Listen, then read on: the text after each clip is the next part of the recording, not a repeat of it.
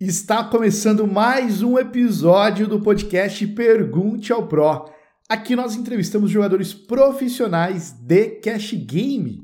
E se você não me conhece, meu nome é Drauzio Assunção e eu sou mentor de alta performance para jogadores de cash game.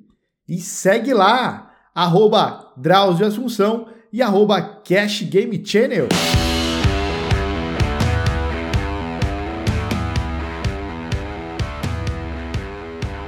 Patrocínio Clube Bad Beat. O nosso convidado é jogador profissional de cash game, é regular de Five Cards no limite 10-20 e é instrutor do Fives. Né? É uma honra receber Marco Tosato. Seja bem-vindo, Marco. Marco Velho. Muito obrigado aí por aceitar o convite. Ah, boa. boa noite para todo mundo. E estamos aí, né? Contar nossa história, curiosidade que a galera tem. Essa é a primeira vez. Nice, é uma honra ter o senhor aqui, ó. A galera já tá mandando lá. Salve! Boa noite, Gabriel. Matheus, Marco Brabo. Olha lá, ó. Ednei, monstro. Vamos, né? Então, Marco, para a gente poder começar, eu queria te fazer uma pergunta. Como que você conheceu, como você entrou nesse mundo chamado poker?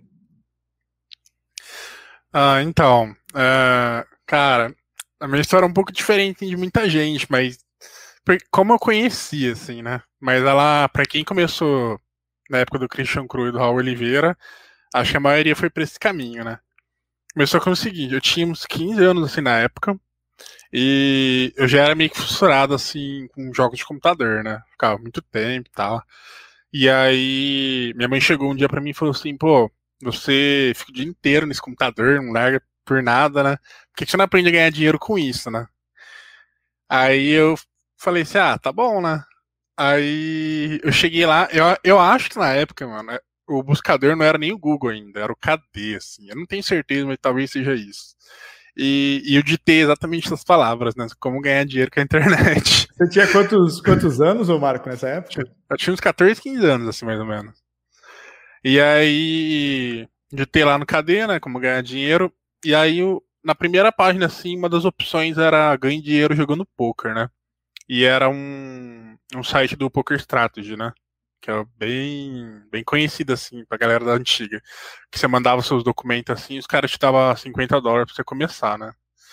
E aí eu entrei lá, olhei aquilo lá falei assim, putz, é, tem que ter 18 anos para mandar, né? Eu tentei mandar já, assim, não deu certo, os caras recusaram, assim, documento, né? Aí eu falei assim, tá, né, mas eu começar a jogar, né? É, além da estratégia do negócio e vamos ver como, como vai ser o negócio. Aí eu comecei a jogar em. Eu nem lembro onde eu comecei exatamente assim, mas não foi em software assim que todo mundo usa hoje em dia, tipo PokerStars. Na época era Full Tilt. Comecei jogando lá. E aí eu fiquei um ano assim jogando. E aí chegou uma hora que eu fiquei assim, pô, mas eu não tô ganhando nada com isso assim, né? E aí não adianta eu ficar aqui batendo a cabeça que não vai, não vai acontecer nada. E aí eu parei assim com 16 anos e pouco. E só que na minha cabeça tava assim, né? Quando eu fizer 18 anos, eu vou tentar, né? E aí eu tinha até esquecido assim, tipo, eu lembro que, mano, eu esqueci completamente assim, sobre poker depois que eu parei de jogar. Só que um dia depois que eu fiz 18, assim, eu lembrei, assim, de, nossa, eu fiz 18, agora eu posso jogar poker, né? Porque chega aquela, quando você faz 18, pelo menos a maioria, né, deve pensar, agora posso tirar carteira de, de motorista, né? Aí eu lembrei desse detalhe, lembrei, agora posso jogar poker também, né? Agora é permitido. Você esperou pra jogar poker com 18 anos. Ah, aí... E você tá com quantos anos hoje, Marco? Tô com 31. 31, nice. Aí eu peguei, mandei os documentos lá na PokerStars e comecei a jogar, né? Só que eu não lembro, assim, muitos detalhes sobre isso, assim, né? Eu acho que eu comecei no Full Tilt, com 50 dólares lá, comecei jogando Cash Game. Eu joguei, tipo, acho que uns 3, 4 dias de, de Cash Game. E falei assim, nossa, mano, cash é muito chato, assim, não, não tem graça nenhuma, assim, sabe? Você só ganha dinheiro, perde e para, assim. E aí eu fui no site da PokerStars de novo, daí eu vi que tinha esse Tingo também. E aí eu comecei a grindar esse Tingo. Então, fiquei muito tempo assim jogando esse Tingo. E aí depois eu conheci uma pessoa na minha cidade, na época eu morava em Arapongas, né? E Isso foi em, que, em uns 2017, 2018, mais ou menos? Foi em 2018. É, 2018. E aí eu conheci um cara lá de, de Arapongas, né? Que é o Will, Will Weasley, né? A gente chama ele de Will, mas o nome dele é Weasley. Rufina. E aí ele já era um cara que vendia fichas de poker, sabe? Só que eu acabei encontrando ele porque ele era. ele organizava torneio de poker. E aí eu mandei uma mensagem para ele, né? Falei assim, pô, queria jogar um poker ao vivo, sei que lá, papá. Aí ele falou assim para mim, é, aqui em Araponga não, não tem muito, né? Mas não esse fim de semana, no outro vai ter em Maringá. Você quiser ir com a gente, eu vou com três amigos e tudo mais. E aí eu falei, ah, demorou, né? E eu fiz assim, tudo isso sem contar pros meus pais nem nada, sabe? Tipo, eu nem, eu nem imaginava o tamanho do preconceito que, que o poker tinha, assim, sabe? Eu fui descobrindo ao longo do, do caminho, assim. Mas a minha, minha carreira começou desse sentido, assim, né? Xingozinho ali, uh, comecei a jogar ao vivo rapidamente também. E foi indo, assim. Nice. Né, nesse primeiro momento, nesse primeiro dia que você foi lá no clube jogar, como que foi para vocês? Consegue lembrar? a sensação de estar chegando num clube para jogar com gente estranha pela ah. primeira vez? Então, é, não era um clube, né? Era um. Eles alugaram uma chácara. Eu não sei se alugaram ou era de algum cara que estava jogando assim, mas eram três pessoas lá de Maringá que organizavam esse torneio. Era um torneio que era 30 ou 40 reais, era permitido fazer dois rebai e uma de on. E eu fui com dinheiro para fazer o bainho de on só, né? Foi com dinheiro contado, assim mesmo. E aí eu fui lá pra Maringá. Uh, eu lembro que nesse dia, cara, eu acordei assim, né? E eu já tinha uma confiança meio elevada, assim, né? Porque eu percebi que, tipo, no limite que eu jogava Stingor e tal, a galera não tinha noção de range pré-flop nem nada, sabe? A galera era bem perdida. E eu olhei assim e falei assim, mano, é, só existe uma forma de se eliminar desse torneio, né? Que é pegando é, a Easy Rei acertando top pair e caindo pra uma trinca. Porque trinca é o jogo mais imprevisível que existe, assim, né? É basicamente, é basicamente impossível você conseguir ler uma trinca, né? E aí foi o jeito que eu fui eliminado desse torneio no, no dia assim. Caraca, mas como que você caiu? O cara fez full? O que aconteceu? Na... Então, era, era mesmo semifinal. Né? Eu lembro desse detalhe até hoje, assim, é muito difícil esquecer, né, mano? Acho que primeira vez, assim. Você perguntou o que, que eu lembro, assim, da primeira vez que eu jogava também. Eu lembro que, cara, eu tremia muito na hora de pegar nas fichas, receber nas cartas, sabe? É, a galera lá tinha uma cara mais fechada, assim, sabe? Parecia um negócio meio que você vê em filme, né? Então, tipo assim, eu ficava meio com medo, assim, né? Eu não conhecia ambiente nem nada, era outra cidade ainda. E pra piorar, meus pais não sabiam, né? Então, essa jogada é o seguinte: é, eu tô em segundo em fichas, acabou de, de formar CMFT, né? É, era um torneio de cinco meses, né? Aí só tinha duas, né? Tinha acabado de formar as duas mesas. E aí tem um jogador assim que a galera tava tipo meio que bajulando ele, assim, né? Como se ele fosse um jogador muito bom. E aí na minha cabeça eu falei, mano, a, a, última coisa que tem que fazer é me envolver com ele, né? Vou tentar não. Aí eu lembro que. Eu não lembro assim exatamente como é a jogada, mas salvo engano, eu abro um Ice Dama assim, ele fleta do, do botão, uma coisa assim, nas posições finais. E aí mais um jogador entra na mão, que acho, provavelmente deve ter sido Big Blind. Aí bate um bordo Dama 7 ou Dama 8. Tipo, Dama 7-2, Dama 8-2, uma coisa assim. E aí eu continuo apostando, ele aumenta. Então, eu não lembro se foi check raise ou se foi. Mas ainda que fosse, na época, eu jamais, sabe, seria indiferente para mim. Não tinha essa noção que check raise é muito forte. E aí ele dá check raise, aí eu, ah, easy dama aqui, eu, eu dou all-in, assim. Só que eu lembro que esse meu all-in era uns 40 big blind. Tipo assim, era ficha pra caralho. Não era pouca coisa, assim. E aí ele tava tomando cerveja naqueles copos grandes, assim, tipo, que você pega em cervejada. e fumando assim na mesa, né? Aí ele toma uns dois golão assim desse copo, assim, tipo, pensando assim, sabe, bastante tempo. Aí ele acaba apagando, né? Aí ele mostra a trinca, aí olha que eu olho e falo assim, mano. Ai, velho, eu meio que já, já, já, sabe, já tinha passado na minha cabeça que essa era a única coisa que poderia acontecer comigo que me tiraria do torneio. E aí, no turno ainda me dá esperança, porque bate meu Ais, né? E ele já fica com medo, mas eu sou eliminado, assim, no torneio, né? Aí eu saio bem, bem chateado, assim, falando assim, puta merda, hein, mano. Fui, fui longe, assim, mas faz parte, né? Tem muito o que fazer. Nessa época você já estudava o poker? Você teve algum mentor, ou alguém que você buscava na internet que você estudava? Não, eu, eu sempre acompanhava pelo, pelo, pelo fórum e pelo site da Poker Strategy.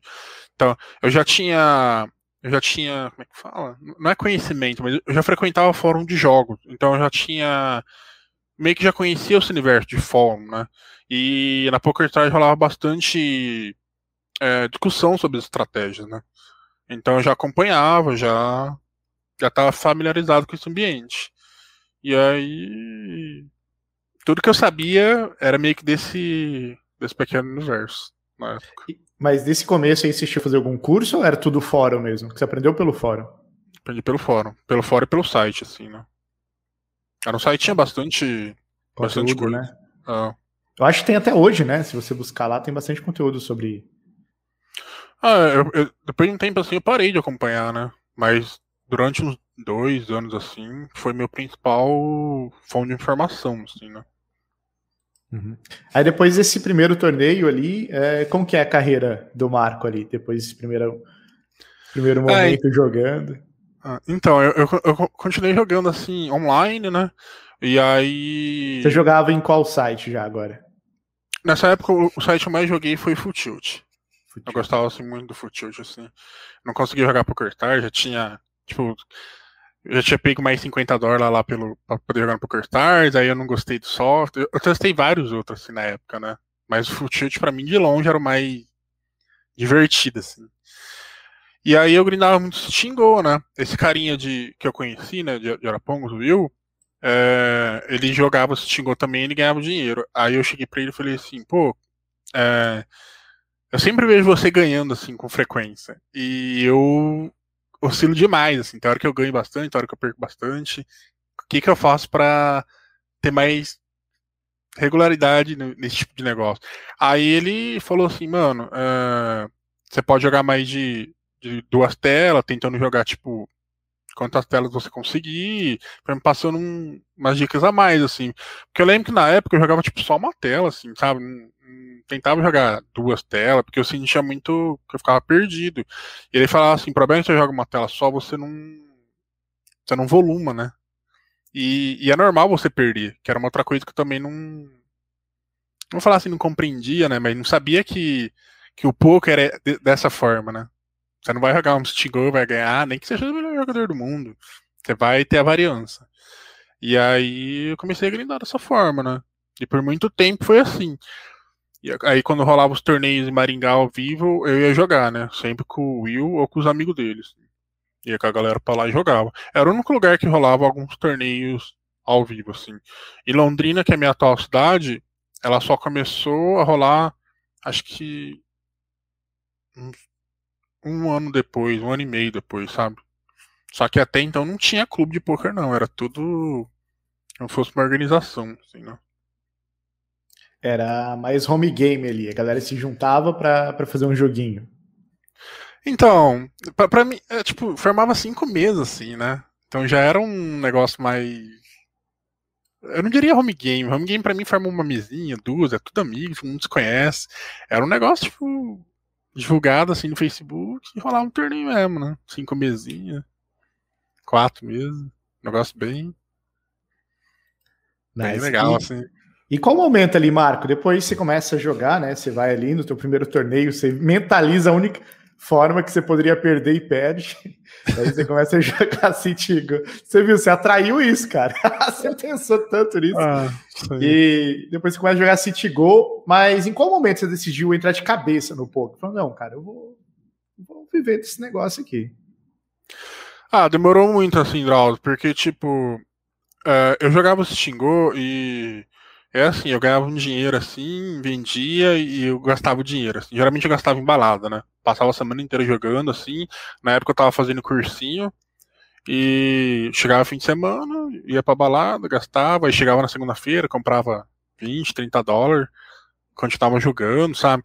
E aí chegou um momento que eu falei assim, pô, é, toda hora que eu ganho, eu pego dinheiro e gasto, assim, né? E eu queria conseguir ganhar mais. Aí eu comecei a parar, assim, de, de vender, assim, e continuar tentando jogar mais caro, assim, né? E aí vem o Will de novo, que ele me fala sobre controle de bankroll. Eu já tinha lido sobre aquilo lá no, no site da Poker Strategy, mas a gestão do, daquele site era meio agressiva, assim, né? Ele te dava três opções e eu achava um pouco meio ruimzinha. Então, eu acho que dá pra falar até que o Will foi meu primeiro mentor, assim, de certa forma. O Will era teu Gandalf ali, né? Te guiava. É, ele me guiava, assim, no, nesse negócio. E aí eu continuei jogando, até que. É que, cara, eu joguei muito tempo online, assim, né? Eu paro pra pensar, eu joguei uns dois anos online, assim, ao vivo joguei uns 5, 6 eventos. Aí no ano seguinte, eu mudo pra Londrina para morar com meu irmão, né? E. Aqui Isso Londrina, era que ano já? 2019? 2018? 2019. Okay. Aí eu mudei pra Londrina fazer faculdade, morava junto com meu irmão. E eu continuei grindando online. Era basicamente assim. Todo meu tempo livre, assim, eu gastava com ou jogos online ou poker. Só que nessa época em específica, assim, poker era 90% do tempo. Hum. Porque tinha alguns jogos que eu jogava online, assim, que tinha aquela opção de você deixar repetindo a ação automaticamente. Então eu deixava o jogo assim, fazendo as coisas automáticas, ficava o dia inteiro jogando poker, assim, sabe? É, é, era o que? Era Fazendinha? Não, era um, era um jogo que chamava Último Online, assim, né? Era um uhum. jogo bem. bem na época era muito conhecido, assim, né? Mas era um jogo que eu tinha os programas lá e ficava o dia inteiro ou minerando, ou uhum. é, fazendo roupa, que era as coisas que mais davam dinheiro, coisas desse tipo, né? Eu deixava treinando personagem. E aí você não, não tinha como ficar jogando, assim, né? Tinha que ficar lá parado, esperando as coisas acontecer. Então eu pegava, abria dois Stingô, três Stingô, eu ficava jogando o dia inteiro. Aí você ficava jogando numa, numa tela um jogo, depois jogando poker? Não, era uma por cima da outra, né? O jogo ficava minimizado no computador. Ele não era. É uma coisa até estranha, assim, porque aquele macro lá não precisava deixar é, o jogo na tela e não podia mexer no mouse, né? Dava para você usar o computador enquanto isso. E nem tinha opção de duas telas, assim. ou se tinha na época, eu nem sonhava com isso. Mas ficava lá e, e aí eu jogava pouco, assim. Então, quando eu vim pra Londrina, é, a minha mãe é advogada, né? E ela trabalhava num escritório lá em Arapongas, só que ela tinha uma filial em Londrina. É, é era uma filial mesmo. E aí, o cara que comandava a filial em Londrina, que é o Celso Mogari, ele também era um entusiasta de poker. E aí, meus pais já estavam um pouquinho familiarizados com poker, só que eles não gostavam, assim.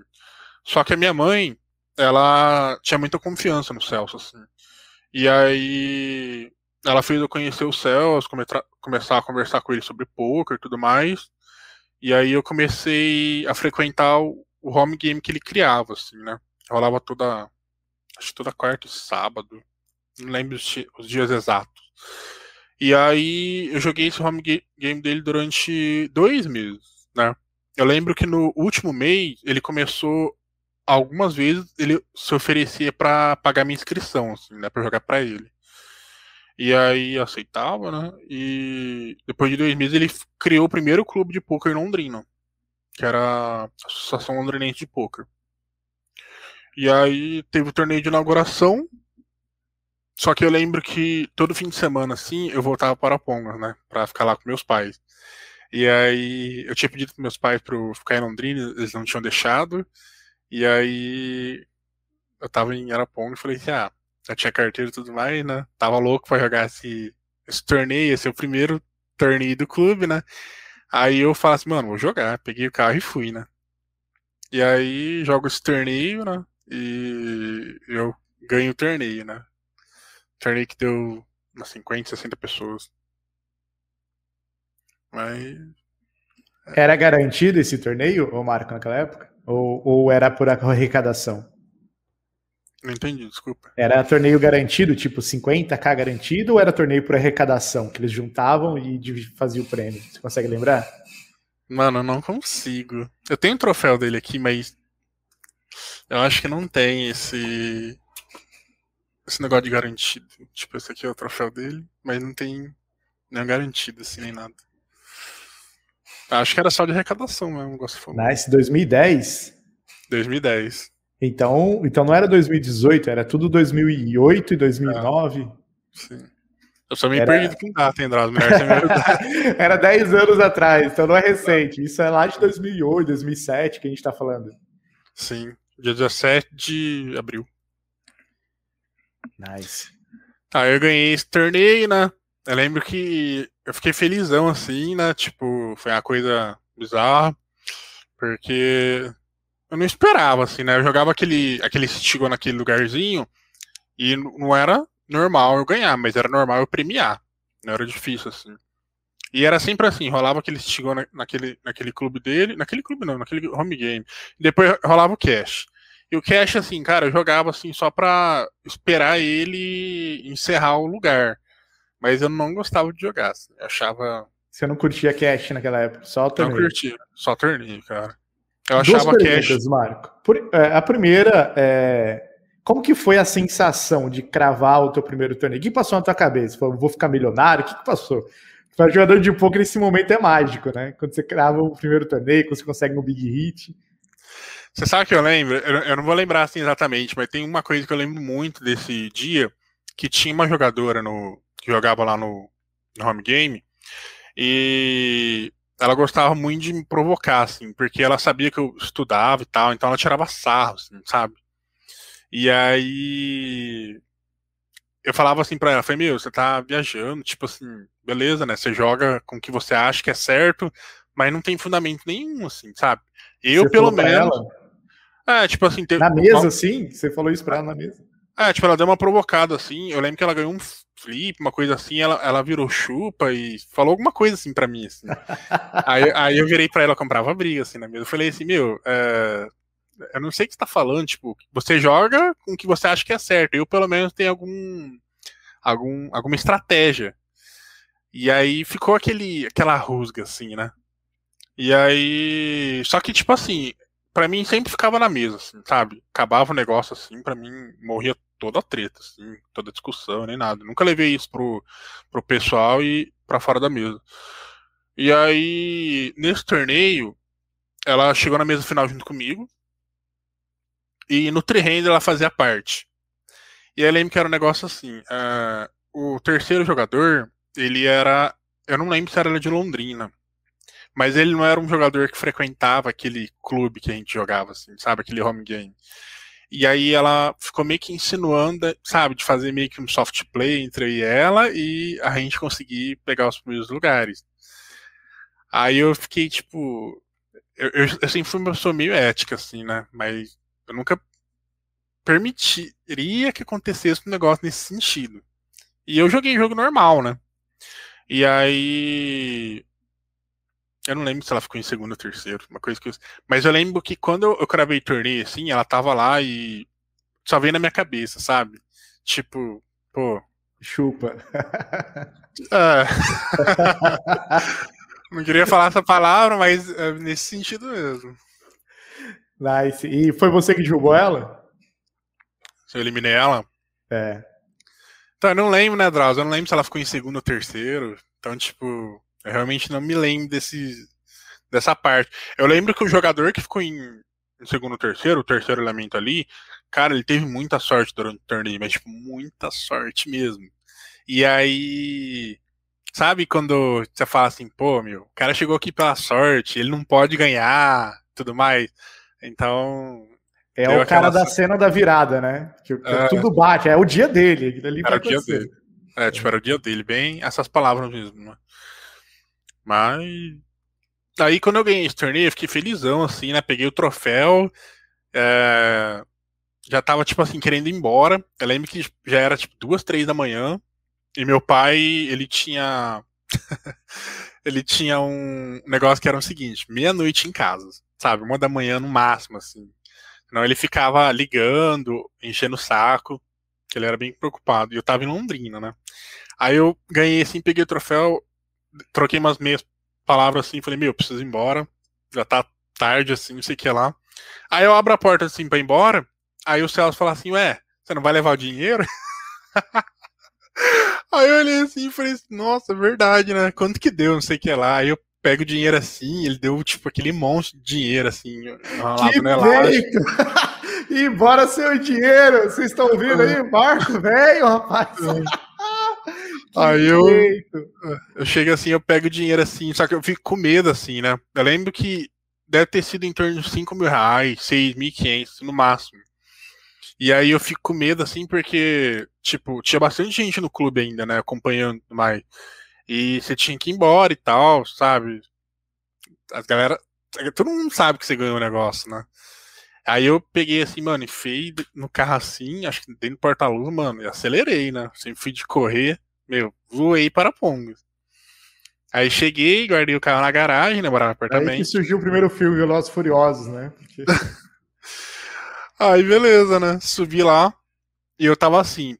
Tomara que meus pais estejam acordados, né? Porque meu pai, ele, ele não gostava que eu jogava poker, assim, sabe? Não gostava nem um pouco. Ele via eu jogando poker assim no computador, ele desligava o computador tomado, assim, pra eu parar.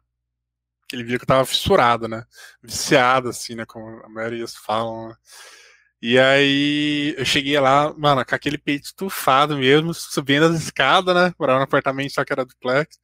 Aí troféu numa mão, dinheiro na outra. Aí eu cheguei lá, meus pais estavam acordados assistindo filme, né? Aí eu joguei o troféu em cima da mesa, joguei dinheiro assim, falei assim, tá vendo? Vocês falam que isso aqui não dá dinheiro? Olha isso aí que eu ganhei. Aí meus pais, que que é isso? Não sei que lá. Eles pegam, eles olham assim, eles começam a dar risada, assim, sabe? E aí, eu saí é o começo da carreira. Aí, ó, é o professor, né, Marcos? Eu fico imaginando você jogando troféu assim, fazendo com dinheiro, assim. Era, na, na, época essa imagem não era famosa, né? Porque ela veio ser famosa no filme do Love Street, mas se soubesse isso, com certeza faria, né? Não tem nem como. Ai.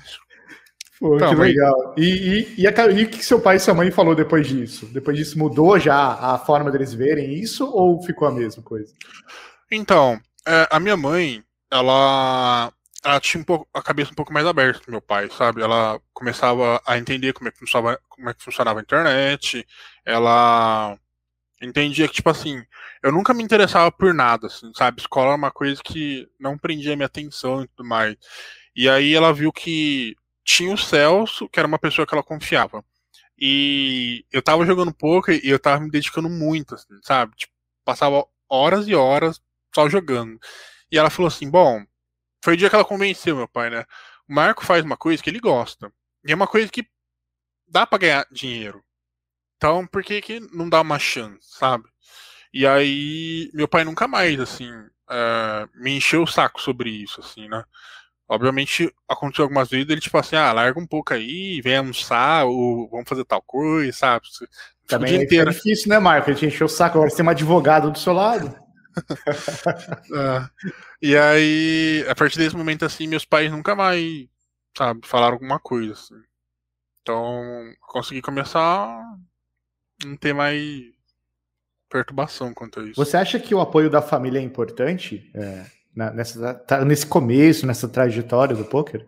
O apoio, a família apoiar? Cara, eu acho muito importante, sim. Tipo, eu fui uma pessoa que não tive apoio, mas eu conheço outros jogadores que tiveram.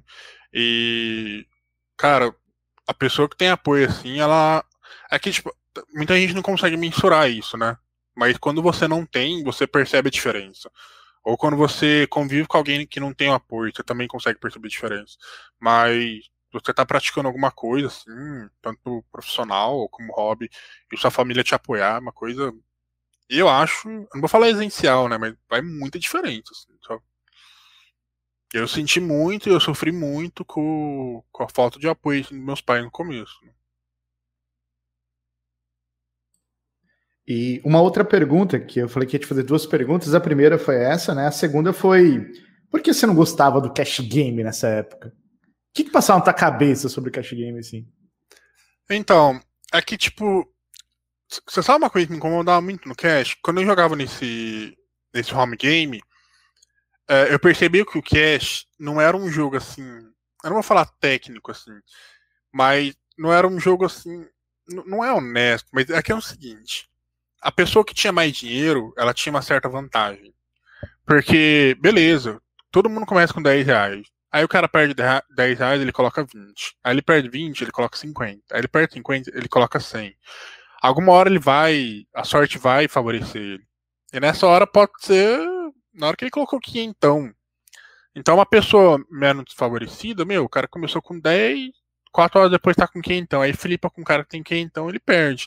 E essa é uma coisa que me incomodava, assim, porque eu achava injusto, assim, né? Então, eu não gostava muito de cash por causa disso. Porque parecia que o dinheiro era o fator mais relevante, assim, do jogo. Enquanto no Stingô, não tinha como. Ou torneio, né? Na época era freeze out, não tinha rebuy. Não tinha como o cara ter esse poder sobre você. Sabe? Perdeu todas as fichas, acabou. É, o torneio, você considera que ele é mais justo assim do que o cash game, né? Nessa época aí, porque todo mundo começa igual e todo mundo tem a mesma chance ali praticamente, né?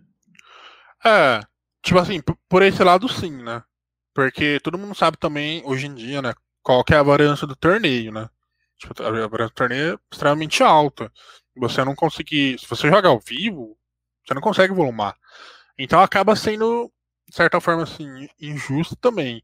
Mas naquela época era a forma mais justa de uma pessoa menos favorecida, assim, conseguir medir força de igual para igual. Nice. Então, é, essa era a sua mentalidade da época lá, né? Que você pensava que o cash era muito injusto, porque quem tinha mais dinheiro se sobressaía, né? Contra jogadores que não tinham, né? Sim. Essa, essa bala na agulha ali para jogar cash. E depois desse momento, Marco, você cravou o primeiro torneio, você fez o Lobo de Wall Street.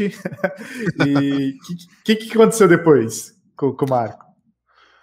Então, eu, eu, passei muito tempo jogando online, assim, né? Jogava os torneios ao vivo, porque daí apareceu um clube na cidade, aí eu costumava frequentar bastante.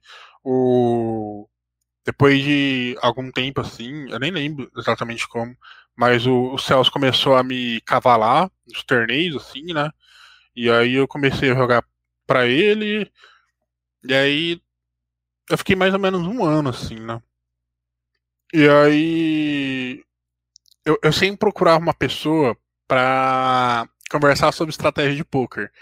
Porque o que, que eu fazia, né? Como eu ficava muito tempo jogando no computador, eu acessava a Poker Strategy e depois de um tempo eu acessava um site chamado Universidade do Poker, né? Que ele foi idealizado pelo Christian Cru e pelo Raul Oliveira. E nessa época os dois eram os, os profissionais mais. Eu, eu, acho que eram os únicos profissionais, na verdade, no Brasil. Então eles compartilhavam todas as estratégias. Todas não, né? Mas eles compartilhavam a estratégia dele. E aí, o que, que eu fazia? Eu lia a estratégia, não acreditava muito, só que falava assim: bom, é, só existe uma forma de eu saber se isso é bom ou não. E aí eu começava a, replicar essa estratégia várias vezes, jogando os torneios, o Switching Go, essas coisas online. Só que eu não tinha uma pessoa assim para conversar sobre isso, sabe? Era um negócio meio chato assim. O Celso, que era uma pessoa que estudava muito poker, ele, ele tinha comprado vários livros assim de poker, né? E ele lia, ele, ele até me passava algumas estratégias. E eu, eu replicava e tal. Eu conversava com ele.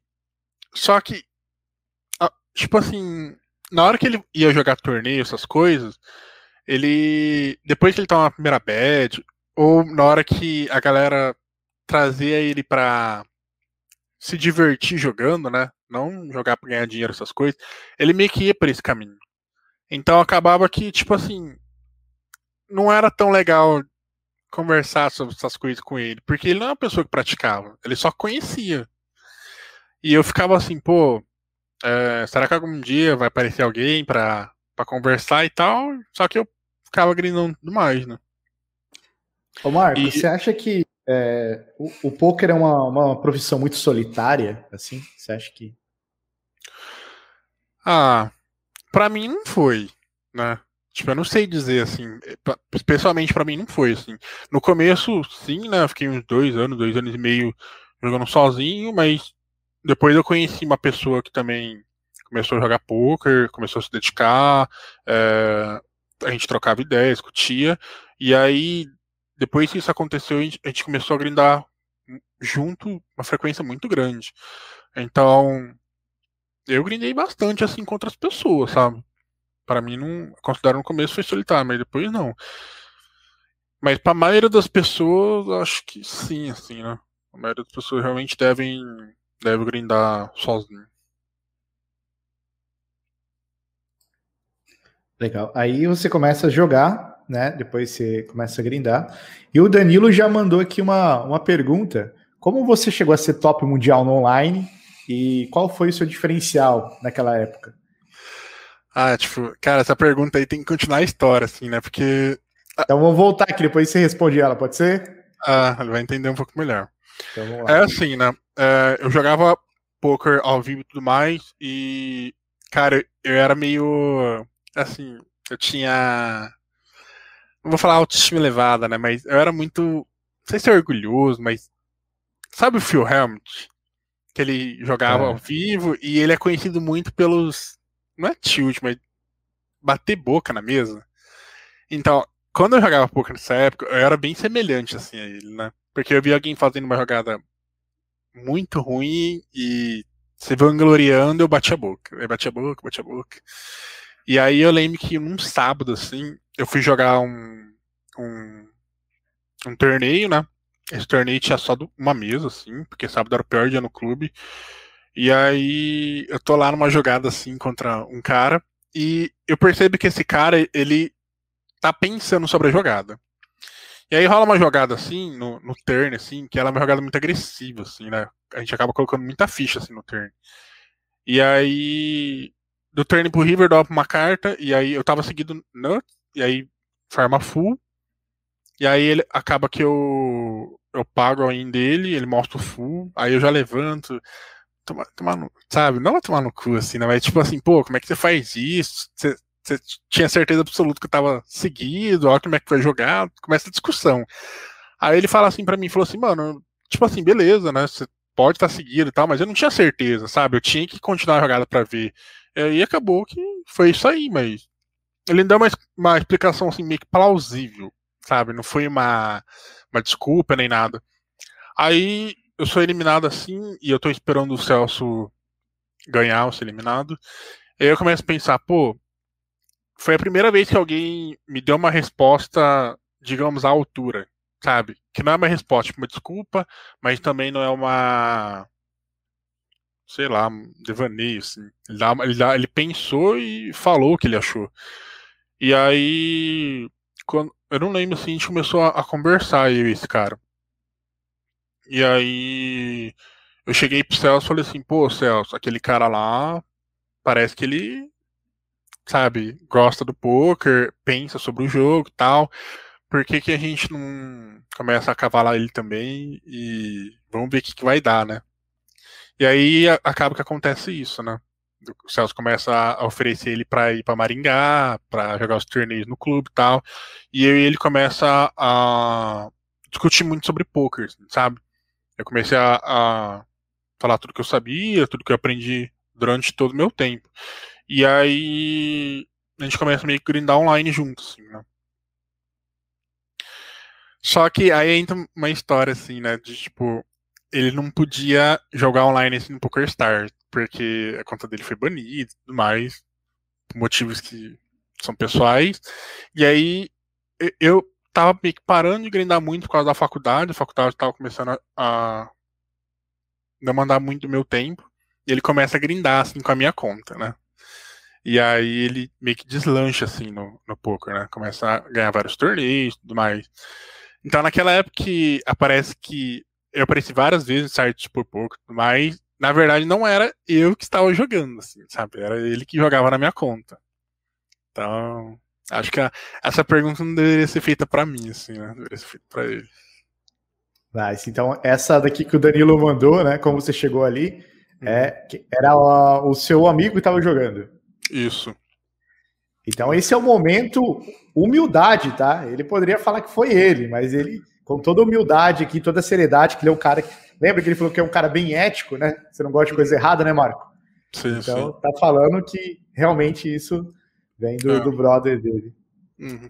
Então, assim, eu, eu, lembro também na época, assim, que saía muita notícia, eu tentei até, tipo, falar assim, meu, uh, será que não tem como não ficar da, lançando notícias com meu nome? Só que, tipo, chegou numa proporção que ele tava ganhando muito torneio grande, sabe? Um torneio caro, assim. E aí não tinha como, assim, os caras não divulgassem, sabe? Então, foi indo, assim, o negócio fluiu muito. E aí, quando ele aparece a notícia de dezembro, não lembro que ano assim, Marcos Zato foi melhor do mundo assim. Na verdade, quem jogava era ele, assim, né? Eu acho que o grande diferencial naquela época dele, assim, é que o poker tava muito no começo, assim. E ele é um cara que pensava muito sobre o jogo, sabe? Ele aprendeu muita coisa que eu ensinei para ele, ele, sabe, ele replicava mais do que eu, assim. Ele pensava em como melhorar esse tipo de jogada, sabe? E além disso. Ele conseguiu fazer isso, assim. Como eu não sei, né? Acho que é. Eu considero ele um gênio do poker, sabe? Ele consegue pensar em jogadas muito mais. Não é específica, mas certas pro momento, assim. Por mais que às vezes não faça sentido ou seja incompreensível. Então acho que esse era o grande diferencial desse, desse jogador.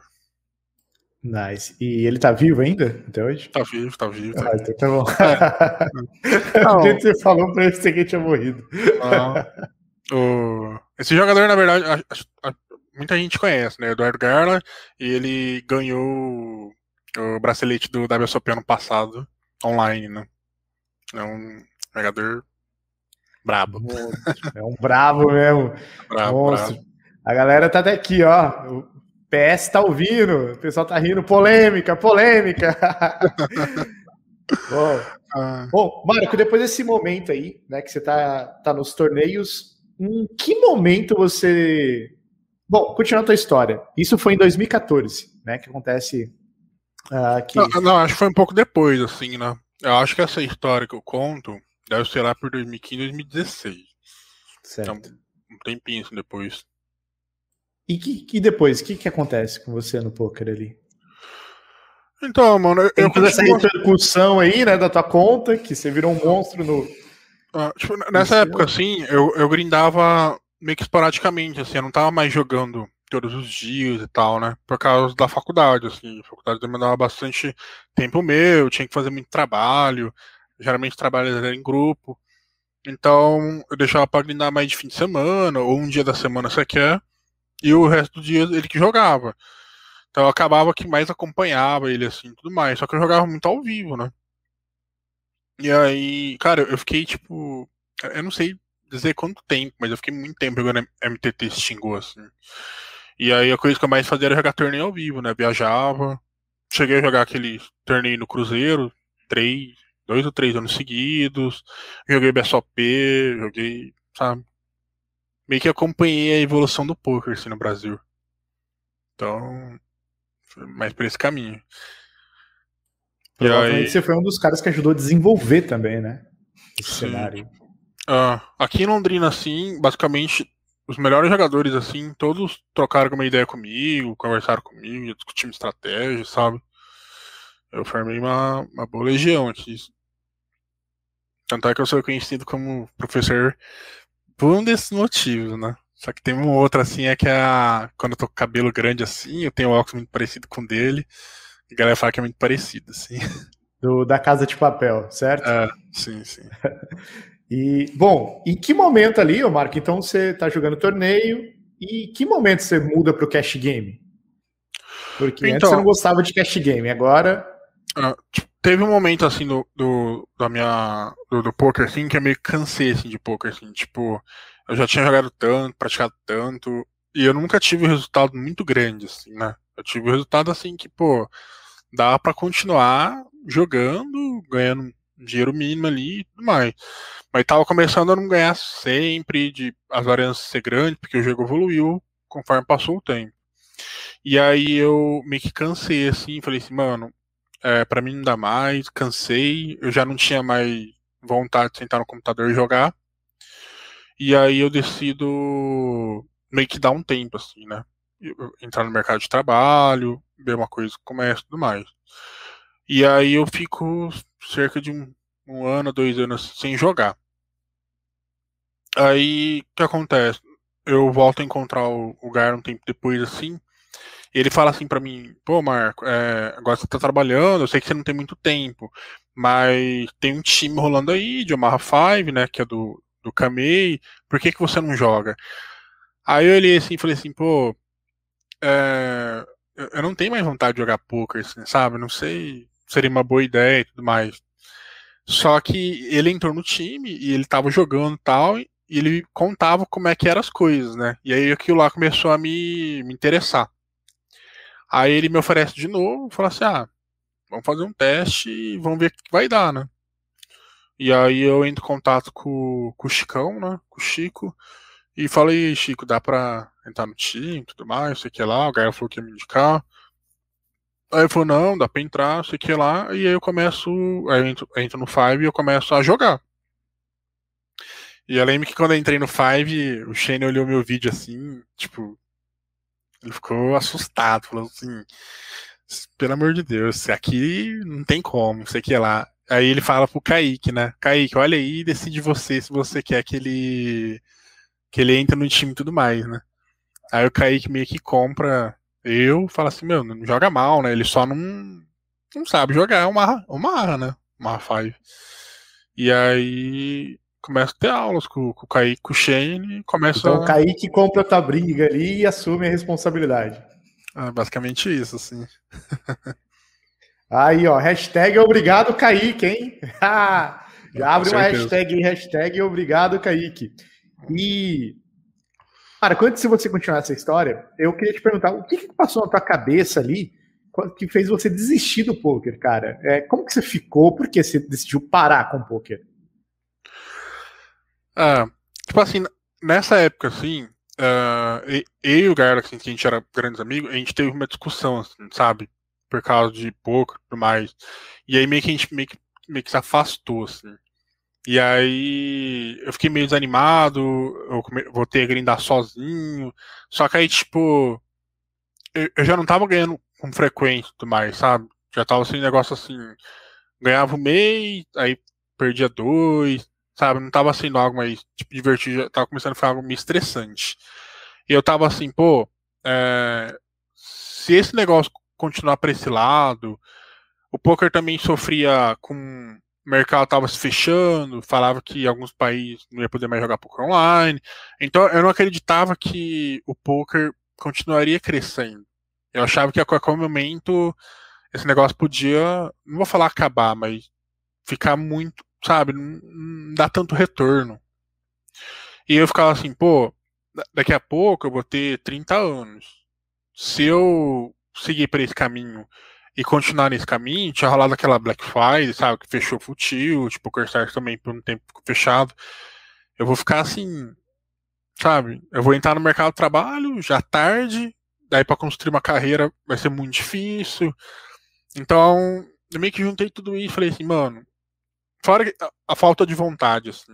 Mano, sabe, Mas não tem mais vontade. Perdeu o tesão pelo jogo ali já. É, perdi, perdi assim o tesão pelo jogo. E eu falei assim, ah, acho que eu vou tentar o mercado de trabalho, sabe? Aí você tava com pressão financeira, você entrou em algum ferro muito grande? Não, pior que não, assim, né? Eu não. Eu nunca tive pressão financeira por causa dos meus pais, assim, né? Meus pais sempre cons conseguem me ajudar caso precise mais. Só que tava em torno de uma fase tipo assim, pô, se, se não continuar ganhando dinheiro, daqui a pouco tem que morar sozinho e tudo mais, e eu não vou ter condições de e bancar, né? Enquanto se eu entrar no mercado de trabalho, começar a construir agora, daqui cinco anos com certeza eu vou conseguir. Então, tava começando a pesar muito assim meu lado. Aí eu... Tava pensando muito no futuro, né? Tava muito incerto para você aquele momento ali, muitas dúvidas. Sim, muita insegurança, né? E aí eu, eu acabei por, por tentar outra coisa. E aí você entra, o Kaique compra a tua briga ali, e que limite você começa a jogar ali no Fives? Ah, então, quando eu entrei no Five, eu comecei jogando os limites mais baratos, assim, né? E aí, o, uma vez eu tava conversando com o Gar, ele fala assim, é, que limite você tá jogando? Eu falo assim, mano, tô jogando 30, 60 centavos. Aí ele, é, como assim? Todo mundo começa jogando 51. É, 51. Aí eu falei assim, ah, beleza, então eu vou começar a jogar 51, né? Aí eu começo a jogar 51. E aí eu grindo um bom tempo assim de 51. Né? Aí eu fico. Meu primeiro mês assim no time, eu fiz super bem, eu ganhei cerca de 10k mais ou menos. Aí, jogando 51. Jogando 51. E aí, um outro amigo. Tipo, quando eu entrei no, no Five, entrou eu e mais três ou quatro amigos. E aí, um desses amigos meu, ele, ele fala assim pra mim, né? É, pô, mas já ganhou 10k, você ainda tá jogando 51, você não vai subir de limite e tal. Aí eu chego pro Shane e falo assim, ô Shane, quando que eu vou subir de limite? Aí o Shane, ó, já poderia ter jogado faz tempo. Aí eu começo a jogar um 2. Aí na um 2 eu começo a capengar, assim, sabe? Ganhava, perdia, ganhava, perdia. Fiquei mais ou menos um mês, uma semana, duas semanas, só nesse limite. E aí. Dá um 2 ali. Dá um 2. Deu uma travadinha na um 2, ele não conseguia mais é, subir. Não, conseguia mais subir. E aí. É, lembrei de detalhe também. Tinha as aulas do Shane, assim, né? Do, no Five. E, cara, as aulas do Shane, assim, era um negócio meio. Pra quem conhece a fama dele, assim, ele é bem bravo, assim, sabe? Ele vê umas jogadas ruins, ele. Nossa senhora. Ele atropela, assim, você, meu, como é que você faz isso, isso aqui lá, tudo mais. Então a galera meio que tinha um pouco de receio, assim, de fazer aula com ele, né? Só que aí um dia eu chego assim e falo assim, mano, vou fazer aula com ele, se ele quiser brigar comigo, briga à vontade, sabe? Tô nem aí, tô aqui pra aprender. Aí eu faço uma aula com ele, aí ele não briga comigo, não fala nada demais, assim. Muito porque quando ele via uma jogada esquisita e tal, eu, eu explicava o que eu tava pensando. E sempre teve algum sentido, assim, sabe? Aí ele me explicou várias coisas, assim, do que eu tava pensando que eu tava errado, assim. De muitas coisas que eu trouxe de MTT, que no, no Amarra, assim, não existe, sabe? Não tem como você seguir por essa estratégia e tudo mais. E aí ele tira várias dúvidas minhas, assim, muito básicas. E aí eu, tá bom. Só que eu lembro até hoje, assim, ele, ele quando ele me explicou muito mais assim, sobre Sebet, que é uma das jogadas mais padrão assim do poker. Eu olhei assim, ele falava assim, é, aposta baixinho, sei que lá. Eu falei assim, meu, mas se eu apostar baixo, o cara vai me pagar, eu mato. Todo mundo quer ver flop turn river, sabe? Quer, quer ver que vai dar todo mundo vai pagar. Ele falava assim, mano, mas deixa, se pagar não tem problema, sabe? Você não precisa ganhar todas as mãos, isso aqui lá. Aí eu tava assim, é, gringo desgraçado, né, mano? Mandando fazer um negócio que eu tenho certeza que não vai dar certo, né? Eu questionando ele assim. Aí eu falo assim, mas eu vou fazer o que ele falou para fazer e vamos ver como vai ser. Aí eu pego essa estratégia e eu começo a fazer ela todas as vezes. Tipo, todas as vezes que eu achava que tinha que fazer, eu fazia. E aí eu comecei, sabe, o negócio começou a fluir. Assim. Começou, começou, a seguir a, per... a risca ali o que ele falou. Aí o negócio começou a fluir, começou a fazer sentido, começou a entender. E aí, famoso a prática leva perfeição, assim, né? Aí. Aí foi, né? Fui crescendo. É, eu acho que depois que eu compreendi isso aí, eu grindava bastante nessa época, assim eu, eu deslanchei, assim, porque foi questão de mais dois meses pra eu estar jogando 5, 10, 10, 20, 15, 30. Foi bem rápido a minha evolução. Você acha que nessa época você não tinha maturidade no jogo para entender o que ele estava falando? Assim, porque ele tinha uma experiência gigantesca, né? É igual hoje, você é instrutor, você fala pro teu aluno que ele tá errado. Ele fala, ah, tá errado o quê? Eu vou fazer do meu jeito. E você sabe que tá errado e vai continuar errando. Ah, você acha que assim, naquela época que você entrou, você estava mais ou menos assim, meio que aprendendo ainda?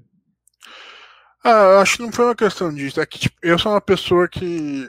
Sabe quando aquela pessoa que fala assim, por quê? Aí você responde, aí, mas por quê? Aí você responde, aí, mas por quê? Sabe, por quê? Por... Eu sempre fui muito disso, assim. Enquanto eu não compreender exatamente o porquê, eu vou fazer, mas sem ter certeza. E nessa aula que eu fiz com o Shane, ele teve paciência de explicar os porquê sabe? E aí eu compreendi e comecei a fazer. Então foi uma coisa que evoluiu naturalmente, assim, sabe? Eu fui vendo, fui entendendo.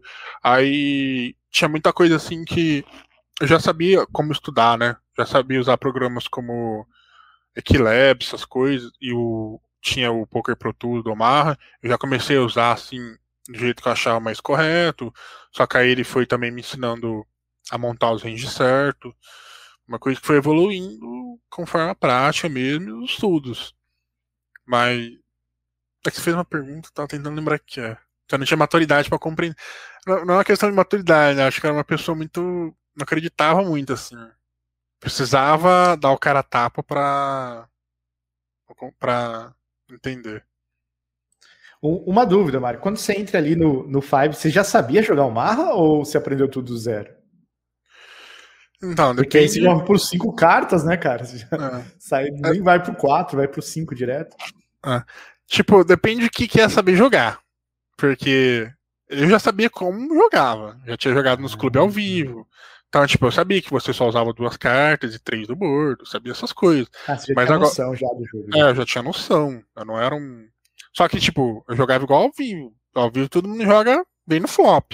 Sabe? Não, é... não sabia que tinha que ser agressivo, essas coisas. Então, sabia jogar, sabia jogar, né? Mas sabia ganhar no Malafire? Não sabia, aprendi. eu aprendi. Show. Na, na sua carreira, né? Depois você chega ali, vai subindo até jogar 15 e 30, né? É, dentro desse percurso, de, quando você migrou para o cash game, assim, qual foi o maior desafio que você teve como jogador na sua carreira, assim, como jogador de cash game? Maior desafio? É, teve alguns desafios, porque sempre o jogo começa a te colocar barreiras, né? para você transcender elas, senão você fica para trás, você desiste do jogo. Uhum. Porque o jogo exige resiliência, ele vai te bater toda hora. Então, quais você acha que foram os maiores desafios assim que o jogo colocou para você? Olha, eu acho que o maior desafio é uma coisa que eu tô passando atualmente, assim, né? Porque eu tô na variância, assim, né? Tô com um make-up relativamente grande. É normal, assim, mas é grande, falar em valores. E eu, eu considero o primeiro desafio. Então, para mim tá sendo superar essa barreira do, do make-up mesmo, assim. Você ser resiliente conseguir entender, é, saber se você realmente deveria estar jogando naquela mesa, se você ganha naquela mesa, porque muita gente, assim, só sente e joga e sabe, seja o que Deus quiser.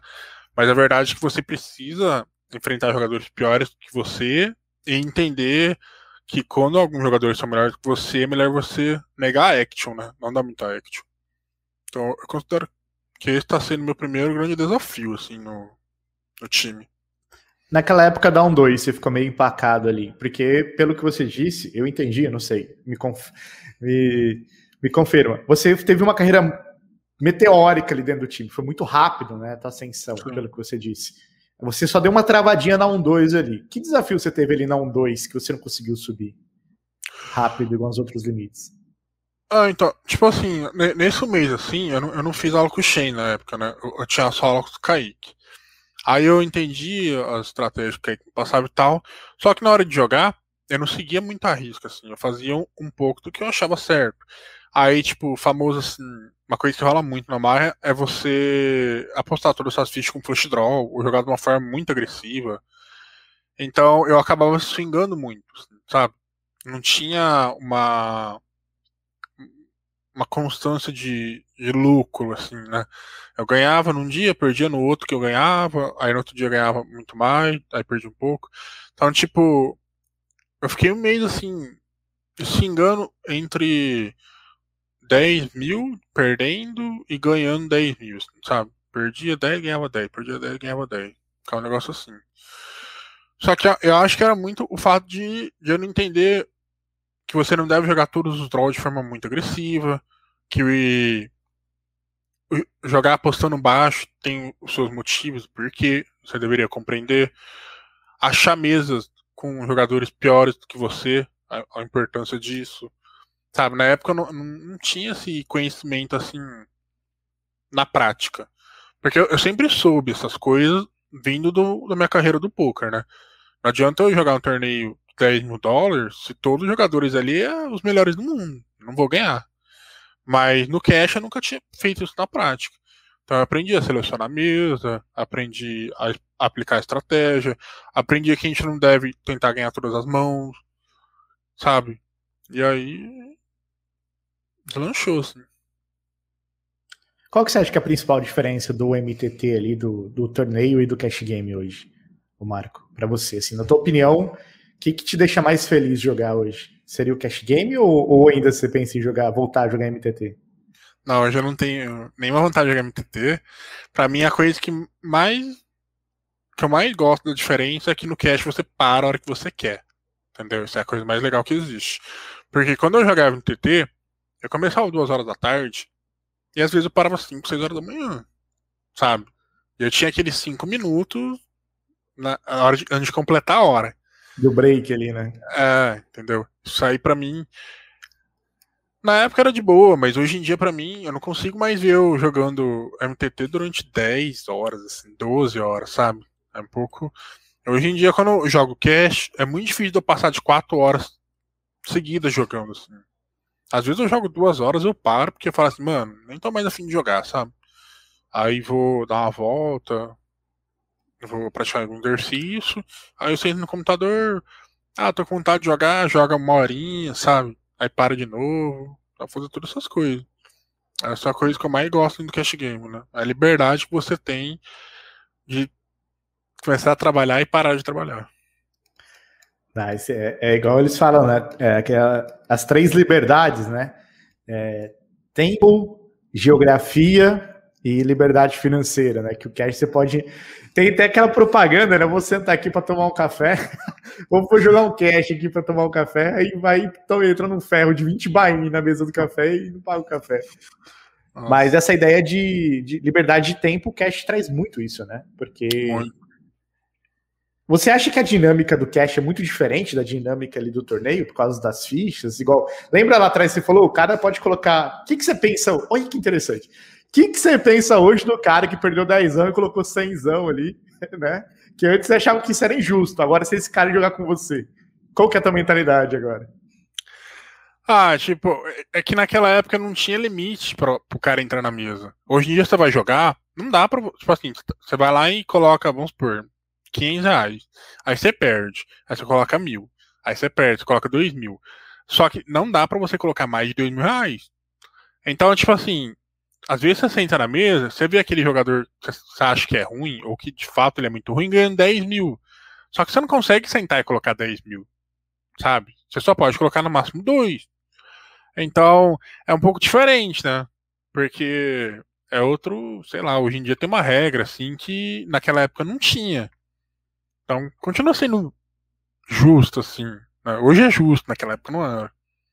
Você não acha que por você ter uma edge maior que esse cara naquela época lá, você. Cara, filhão, coloca um milhão na mesa que eu jogar com meus quentinhos aqui. Você não, ah. não teria o peito hoje de falar assim pra esse cara? por causa do teu edge? Ah, tipo, e, e, compensa, compensa, mas vamos supor, a gente sabe o quão grande é a variância do, do Amarra 5. Tipo, eu nunca vou entrar com menos dinheiro, assim, sabe?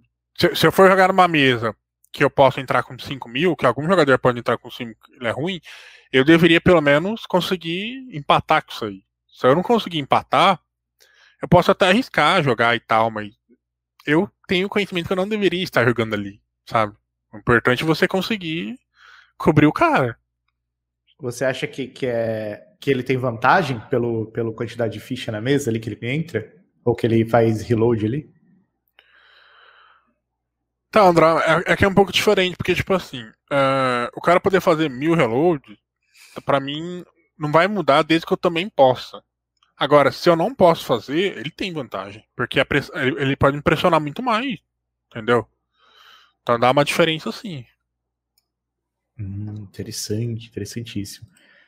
E, ô Marco, qual foi o momento mais difícil, assim, desde quando você começou a jogar poker até hoje da tua carreira? É o momento mais obscuro assim da tua carreira? Qual que você acha que foi aquele momento que você falou, cara, eu acho que eu não vou sair dessa? Hum, eu acho que foi quando eu parei de jogar, sabe? Acho uhum. que esse foi o momento mais obscuro, porque putz, eu, é, eu, é, era, eu tinha, eu era conhecido como um jogador muito bom de poker e tal. E aí eu pensei, nossa, eu vou largar, o é, que, que vão falar, o é, que, que vai acontecer, o que, que eu vou fazer. Tipo, eu, eu, comecei a jogar poker depois de um certo tempo para ganhar dinheiro e tudo mais, mas pensando nos benefícios que o poker me traria, né? Que é o que você mesmo acabou de falar pouco tempo atrás. O seu tempo livre, essas coisas. E eu queria ter, isso. Eu sabia que indo pro mercado de trabalho eu perderia isso, né? Eu teria que cumprir horário, bater ponto tudo mais. Então, para mim, foi um foi tempo difícil, assim, sabe? Pensei você chegou a, é, tipo, a ficar deprimido, entrar em depressão, alguma coisa assim do gênero, ou para você foi algo mais leve? Então, eu não cheguei a ficar dessa forma, não, assim. Só que eu cheguei a. a ficar. Sabe, tipo, muito tempo pensativo, assim. Putz, será que eu deveria fazer isso? Porque, tipo. É meio que tava largando tudo que eu sempre busquei, assim, né? Que você construiu, né, até ali, foi anos ali construindo. Ah, sim. Então, pra mim, eu considero um momento mais obscuro, assim. Tava, tipo, não acreditava mais em mim mesmo, que é uma coisa bem foda, né? Mas eu nunca, nunca tive problema com, com depressão, essas coisas. Pra falar que eu nunca tive, eu, teve um, uma parte da minha vida, né, que quando eu tava me relacionando com alguém, os pais dela tinham muito preconceito com o jogo. Isso aí fez com que a gente não continuasse junto. Nessa época eu sofri bastante. Assim. Eu acho que eu tive provavelmente um começo de depressão, mas foi uma coisa que não afetou, assim. Sabe, eu consegui superar sozinho, não tive que buscar ajuda, nem nada. Mas afetou diretamente também no seu jogo ou no seu jogo não influenciou em nada, só nessa parte pessoal, assim mesmo? Então, influenciou, né? Tipo, foi muito próximo da parte que eu parei de jogar, sabe? Também foi, foi das coisas que eu pensei na época. Eu falei assim, mano, vou parar de jogar e nunca mais vou ter esse tipo de problema, sabe? de, de preconceito com família de possíveis relacionamentos. E o que que muda na cabeça do Marco para ele sair desse momento aí? O que que mudou, Marco, na tua cabeça, cara? Qual foi o, o estralo que deu? Não, cara, eu vou, vou sair dessa.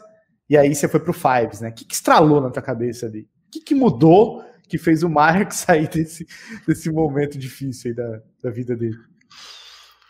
Então, uh, quando eu parei de jogar, passou um certo tempo depois, eu comecei a namorar minha atual namorada, né? E ela sempre teve a curiosidade de aprender a jogar poker. E ela pedia pra eu ensinar ela, falava assim, meu, não vou ensinar, sei que lá. Eu, eu nunca. Eu, eu, sempre meio que desencorajo algumas pessoas a jogar poker, assim, quando eu não acredito muito no, no futuro delas nessa área, assim, né? E eu falava pra ela, não, não quero ensinar, eu não tenho mais vontade de jogar, sei que lá, papá. Só que as pessoas insistem bastante, assim, né? Aí eu falo assim, tá bom, você quer que eu te ensino? Que daí eu mato a, a charada, falo assim, instala o PokerStars no seu computador e começa a jogar. Aí depois que você souber a regra básica, você me avisa. E aí. Aí um dia eu tô aqui em casa, né, mexendo no computador. Minha namorada tá, tá, tá ali na minha cama, né, mexendo no computador dela. Aí eu vou lá e sento do lado dela, ela tá jogando poker. E aí ela fala assim, ah, agora você vai me ensinar. aí, aí eu falo assim, ah, tá bom, né? E aí eu começo a, a ensinar ela a jogar, assim, tudo mais, né? E aí, nessa época, o, o Garla mesmo chegou pra mim e falou assim, pô, volta a jogar, não sei o que lá. Eu sei que não tem muito tempo do seu trabalho, mas tenta, assim, sabe, o que, que vai mudar, assim. Se Você estava trabalhando nessa época já? Nessa época, eu acho que eu tinha parado, assim, mas fazia pouco tempo que eu tinha largado emprego, assim, sabe? Tipo, questão de um, dois meses. Mas foi, foi bem nessa época mesmo. E aí eu falei, ah, vou tentar, assim. Então o universo começou a conspirar para você voltar pro jogo. Essa namorada ali, aí veio o, o Garga e, né? Aí começou tudo a conspirar para fazer essa volta. Sim. Aí eu, eu voltei a jogar, assim. Como que foi para sua namorada quando você entrou no time do, do Fives? Como que você lembra dela? Você falou para ela isso? Ou ela não sabe ainda que você tá no Fives? ela tá descobrindo agora. Não. Não, tipo assim, a, a pessoa que eu falo assim que não deu certo com a família é uma outra pessoa, que ela veio antes da minha atual namorada. A minha namorada, quando eu entrei no time, ela me apoiou sabe? Ela achou legal, ela tava curiosa para saber o que, que ia acontecer, como ia ser. Tipo, ela não tinha preconceito com o jogo, assim, sabe? Não tinha esse, esse problema. Então, foi uma coisa que evolui naturalmente, assim. Legal. Depois, então, de tudo isso que aconteceu, é, hoje você está muito mais tranquilo, né, com a, com a, sua relação com o poker, certo, Marco? Porra, você, você ajudou a desenvolver todo um cenário ali, né? Desde lá do, do City Gold, jogou MTT, foi o melhor do mundo, né? Agora tá, tá no Fives. É, hoje, se a gente for pensar hoje, tá, Marco? Como que tá a sua vida hoje no jogo, assim? Como que você vê o Marco hoje no poker? É, hoje, o que, que você está fazendo hoje no poker? Só para quem está assistindo conhecer mais você, assim. Quem é o Marco hoje no poker? Ah, eu sou um jogador de cash game, eu sou instrutor também, né? Tenho meu time dentro do Five, então eu ensino muitas pessoas a jogar poker ainda, mas eu continuo buscando meu grande objetivo, que é ser um dos melhores jogadores de Amarra Five, assim, né? estudo para isso, grinda para isso, meio que busco isso, assim, né? Por muito tempo, eu sempre tive o pensamento de eu não quero ser melhor, nem busco isso, nem nada, só quero conseguir ganhar dinheiro e basicamente famoso não ter que trabalhar, assim, sabe? É uma é uma coisa que eu pensava assim, né? O poker é um jogo, não é um trabalho. E aí, para mim, era prazeroso fazer isso e tudo mais a, fora a liberdade que proporcionava mais. É uma coisa que sempre me agradou. E é isso que eu meio que busco, assim, de certa forma, assim, sabe? Mas a gente percebe com o passar do tempo que não é bem assim, né? Essa fantasia que a gente cria sobre as coisas não são bem assim. Então, eu busco sempre me aprimorar, melhorar, tanto como pessoa como jogador, e conseguir chegar um ponto de enfrentar os melhores, nem que seja para me desafiar, sabe? Mas eu sei que não é isso que vai fazer é, eu ganhar tanto dinheiro igual gostaria de ganhar com o jogo. E hoje, como que a sua família e seus amigos te veem hoje, né? Ah, eles veem eu como uma constante evolução, assim, né? Tipo, meu namorado tá feliz com essas coisas, é, o tudo que eu conquistei com, com o jogo é uma coisa que agrada a todos. A galera percebe a independência que eu tô conseguindo conquistar, sabe? O, qual que é o futuro disso, tudo que isso vai me proporcionar. Então, muito bom. Nice. Bom, Marco, o que, que você vem fazendo hoje para você se manter num nível competitivo dentro do teu limite? Você está jogando 10-20 hoje, certo? Você está regular lá. É, o que, que, você vem fazendo hoje para se manter competitivo dentro do teu limite, 10, 20? Você pensa em jogar limites maiores dentro do aplicativo ou sai? Hoje, primeiro, qual aplicativo você está jogando? Né, você está jogando só no PP Poker ou também no GG Poker? Onde você está jogando atualmente? Ah, atualmente eu jogo só no PPP. Eu não Sim. jogo nenhum outro. Eu já cheguei a jogar bastante também no Poker. No poker. Mas atualmente eu jogo só no PPP. Qual field é... você acha que é melhor dentre os aplicativos, né, hoje? Hum, é uma pergunta meio assim, é difícil de responder porque o poker, ele não tem tanto clube assim, né? Ele uhum. tem eu conheci uns 4, 5 clubes assim, só que dos 5, 4 era pequeno assim, só um era mais ou menos grande. Já no PPP tem tem clube grande, tudo mais. E aí eu acho o field do, do PPP ah, acho que é pior, assim, né? Porque elas são maiores, assim. Então tem mais recreativo e tudo mais. No poker eu acho que tem um pouco mais de regulares, assim. Certo. E hoje, o que, que você vem fazendo para se manter competitivo dentro do limite 10, 20 ali? Então, eu sempre costumo é, estudar bastante, assim, sabe? Tirar dúvida, postar. O Danilo, que é um cara que veio aqui no podcast, a gente discute bastante sobre monte de pouco e tudo mais. Volta meia eu tenho aula com o meu, com meu instrutor, com o Shane, para tirar dúvidas. Então é uma coisa de ver onde eu estou errando, aprimorar estratégias, é, me adaptar a, ao certo field. Sempre busco essas coisas, assim, para conseguir bater aquele limite e conseguir ir pros próximos, né? Mas não só sou eu que faço isso, né? São todos os jogadores que também procuram a mesma coisa que eu. Nice. O... Tem uma pergunta aqui que foi mandado lá no nosso Instagram. O que ele teve que melhorar como um jogador para se estabelecer no high stakes? Pergunta para o Marco. Marco, o que, que você acha que você precisou melhorar para jogar hoje 10, 20, assim, que na época da 1, 2 você nem pensava, nem passou na tua cabeça antes? Que é um detalhe muito importante para você chegar onde você está hoje. Ah. Bom, eu acho que compreender assim a, as tomadas de decisões que você toma, assim, sabe? Porque eu acho que muita gente não costuma pensar assim exatamente em todas as variáveis possíveis, né? Alguns jogadores eles costumam pensar tipo meio que do primeiro ponto, assim, ah, vou postar aqui por esse motivo. Só que aí às vezes você tem que pensar é, o que os jogadores pensam de você da mesa. Às vezes você tem que pensar contra esse jogador, será que essa é realmente a melhor decisão? Sabe, são coisas que eu acho que quando você pensa uma forma mais como pode dizer, avançada, você consegue jogar melhor, é, explorar melhor, não perder tanto em spots tão duvidosos, sabe? Maximizar seu lucro nos melhores spots. São essas coisas que pra mim faz uma grande diferença, né? Tem jogador que, às vezes assim, bem do aula percebo, não quer explorar o, o quanto deveria. E são coisas que fazem muita diferença, sabe? Tem jogador que acha que, tipo, você atolar simplesmente uma mão que tem a Isais para flop é onde você vai ganhar dinheiro. Eu sempre falo para ele, cara, eu, eu, sei que você acha que isso é você mais, mais faz você ganhar dinheiro.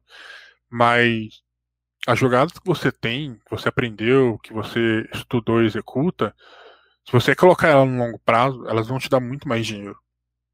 Porque é uma questão de equidade, assim. Se você ganha algum pote com o seu oponente largando, a, a sua equidade é 100%, assim, né? Ele foldou, não, tem, não morre mais ali.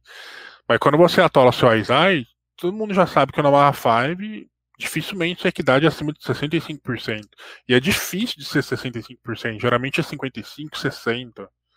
Então, se você colocar isso meio que no longo prazo, você vê tamanho de diferença que isso dá no seu lucro, assim, sabe? Acho que são os principais pontos que muita gente não percebe ainda que faz bastante diferença. Então você acha que esses atolar esse Azais Double Suited de 5 cartas às vezes não é uma boa opção, mesmo sabendo que tem que fazer 100% das vezes? Não, é, para mim você tem que atolar todos os potes sim. Só hum. que se você é, entender que as suas jogadinhas, que você explorar, tipo assim, o jogador não se betou e ele folda bastante pra CBET. Você se betar, mesmo que você não tenha nada, só pelo fato de ele foldar, é mais importante, sabe? No longo prazo uhum. você vai ganhar muito mais dinheiro. Porque aí você tem certeza que vai ganhar. No Aizai você vai ganhar, mas a variância às vezes tem que estar a seu favor. Se não tiver, você vai swingar, sabe? É bastante uhum. dinheiro, assim, swingando. Entendeu? Então tem essas coisas que eu sempre faço pro meu jogador, mano a jogadinha é mais importante. Várias sessões assim que eu jogo no meu dia a dia, na hora que eu vou flipar um Izai, eu joguei um bain por causa da jogada. Então é meio como se eu estivesse frerolando assim a jogada, sabe? Hum, certo. Tem, tem uma outra pergunta aqui do, do Matheus. Pergunta para o Marco: o que é maior, o amor dele ao poker ou o amor dele ao Palmeiras? qual, qual que é maior, Marco? Ah, eu não sei dizer não, hein? Acho que é um dois, assim. Ah, desde criança eu sou palmeirense e desde os 15 anos eu jogo poker. Até hoje eu gosto dos dois. É, é, isso aí pra mim é aquela pergunta assim, de qual filho você gosta mais, sabe? A gente sabe que tem um preferido, né? Eu tenho dois, eu sei disso. Eu não tenho filho, então eu não sei. Pra mim é a mesma é. coisa, assim. Bom, vamos ficar subentendido aí que é o Palmeiras, tá? o, o Eliezer mandou aqui. É, quanto tempo você ficou na 1-2 ali que você ficou travado? Eu fiquei uns dois meses. Dois assim, meses. se for contar todo o tempo, assim. Porque eu lembro, cara, quando eu joguei em 2 assim, joguei bastante tempo. É, aí o Kaique subiu pra 2-4. Só que o Kaique falou assim pra mim: se você perder é, 7 bains, né, que era stop loss, você vai voltar pra um 2. Aí eu, tá bom, né? Aí a primeira vez que eu vou jogar a 2-4, eu já perco 7 bains. Aí eu caí. No primeiro dia? Um... É, no primeiro dia, né? Aí ele já fala, vai jogar, vai jogar um 2 de novo pra recuperar tudo. Aí eu levo mais, sei lá, uns 5 dias pra recuperar. E aí eu troco uma ideia com o Shane e tal, né? E aí o Shane, não, pode jogar 2-4 regular, aí vai crescendo, assim, sabe?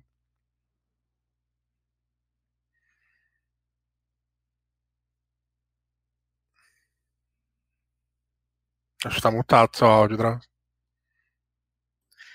É, tem uma pergunta que foi mandada na nossa comunidade Cash Gamer, do Lucas. Pergunta se ele tem planos de jogar por conta própria no futuro. Nossa, uma pergunta boa, hein?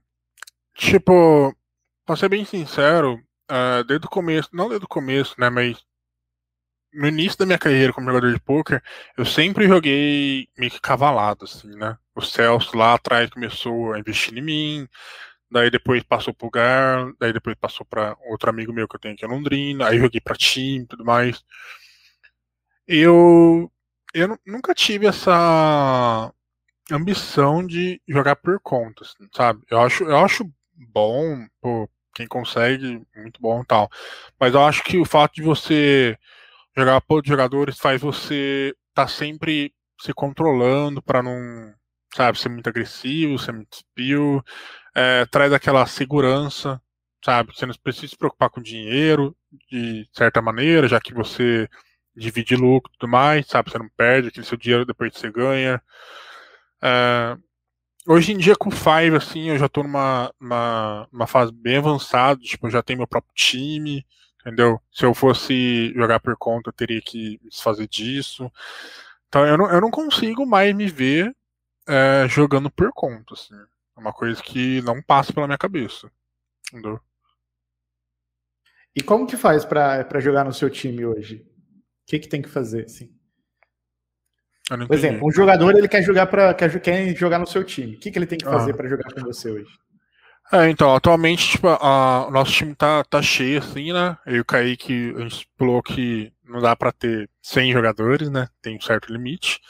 E, então, tem que esperar abrir vaga mesmo. Assim. Quando abre vaga, a gente sempre abre seletivo, divulga no Instagram e tudo mais, e, e pode entrar. Só que, uma coisa que eu sempre falo para as pessoas, pô, não custa nada você mandar mensagem e tentar entrar, sabe? Buscar o seu.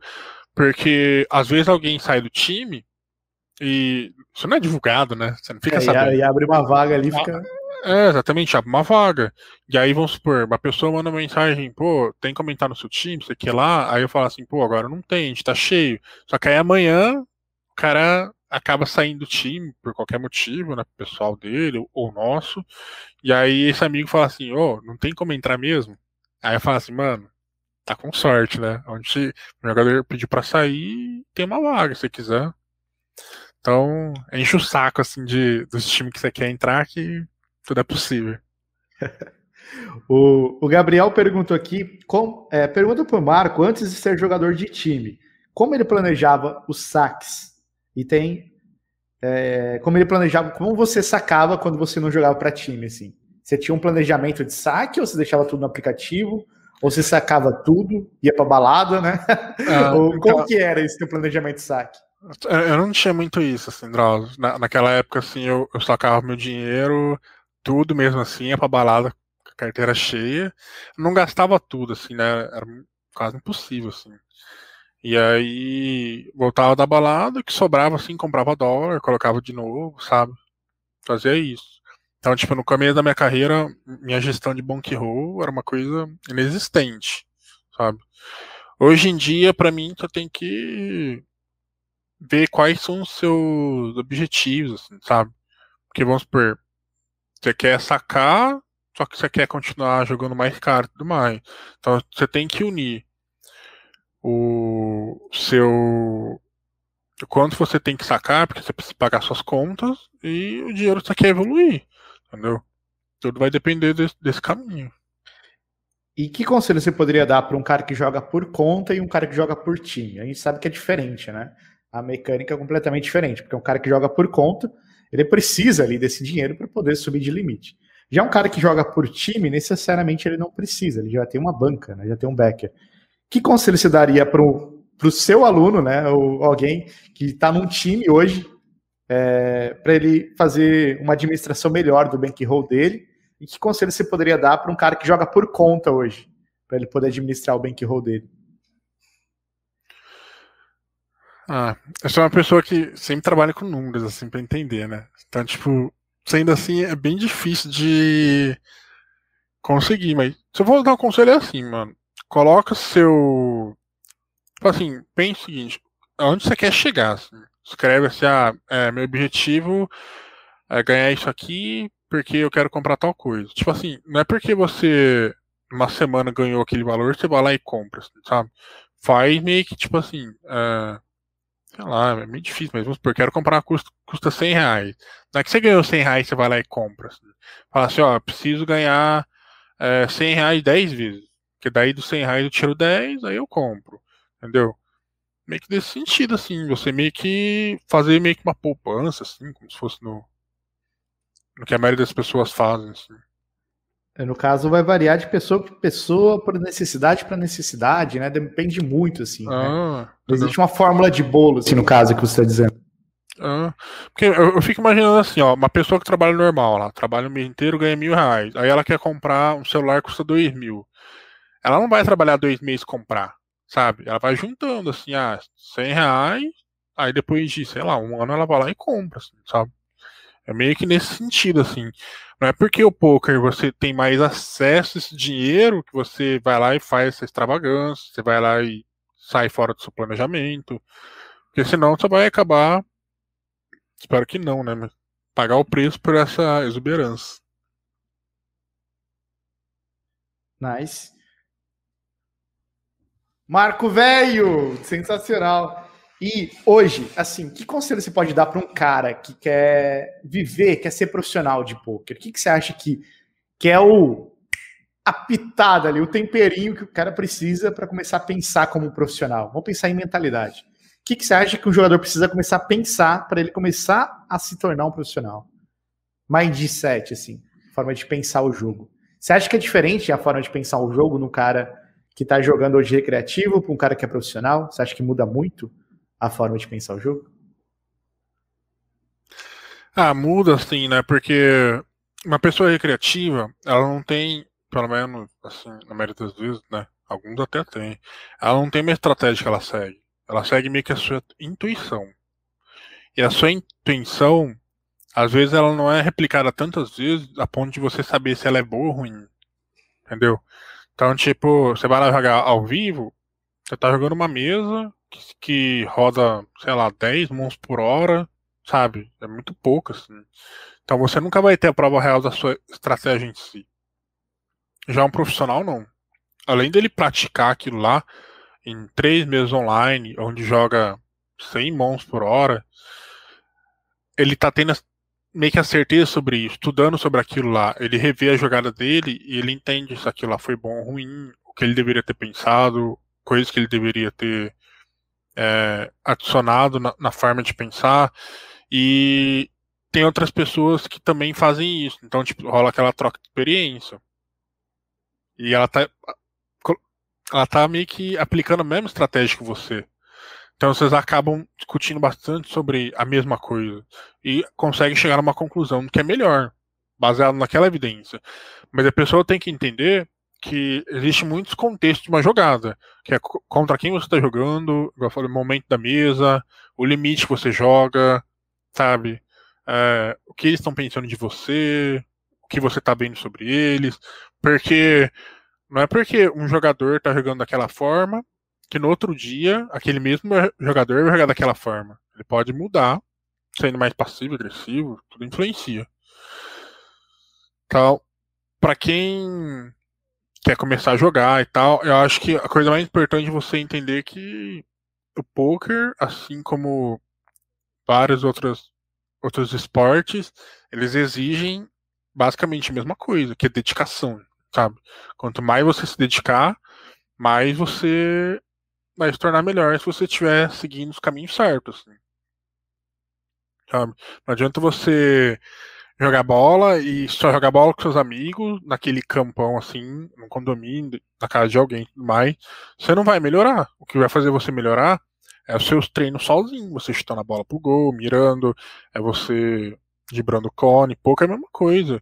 Quando você vai jogar, você rever as mãos que você jogou, você pensar diferente sobre o que você jogou e você conseguir levar essa estratégia, essa forma que você pensou para as próximas mãos, sabe? Também é tão importante quanto. Eu tenho o costume de gravar as minhas sessões para depois eu mesmo rever elas e falar assim, nossa, como que eu cometi esse erro? Esse erro, para mim, é um erro básico, você não deveria estar fazendo isso.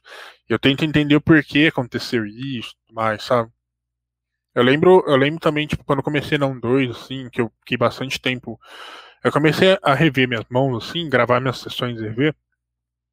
E eu percebi alguns erros que eu cometi, era muito comum. Aí o que, que eu fazia? Eu abri um bloco de notas, escrevia aqueles erros, e toda vez que eu tava uma decisão difícil, eu olhava aquele bloco de notas com meus erros e via se aquele erro não tava ali. Porque se tivesse ali, eu tava prestes, prestes a cometer de novo. Eu não me permitiria que isso acontecesse, entendeu?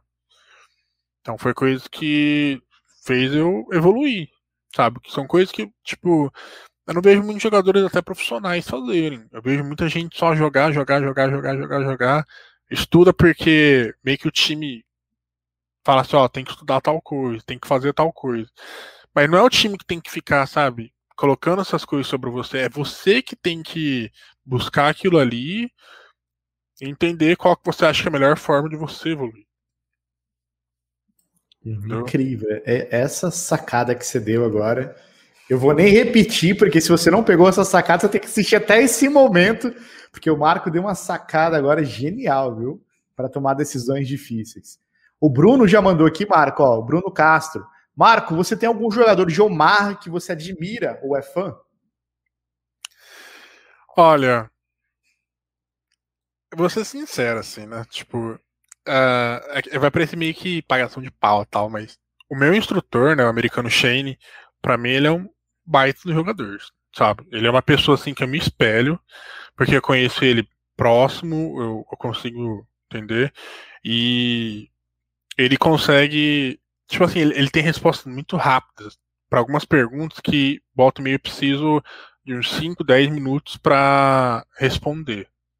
Então, tipo, eu me espelho muito nele, assim. Eu quero algum dia ser um jogador que ele é hoje, assim. Mas ele tá. Ele também tá evoluindo como sempre, né? Então tem que. Eu tenho que trabalhar o dobro que ele para chegar algum dia lá. Então ele é um cara que eu me espelho muito, assim, sabe? Acho ele um baita jogador, incrível mesmo. As, as tomadas de decisões que ele pensa, tem coisas assim que ele, às vezes ele me explica assim, cara, eu levo dois, três dias para entender. Às vezes, tipo, eu não entendo, passa assim, aí alguma jogada depois, eu, sabe, rola uma jogada parecida e eu lembro uma coisa que ele explicou e faz mais sentido. E aí eu consigo entender, entendeu? Então são coisas assim. O Shane é um jogador que, que eu admiro e sou fã.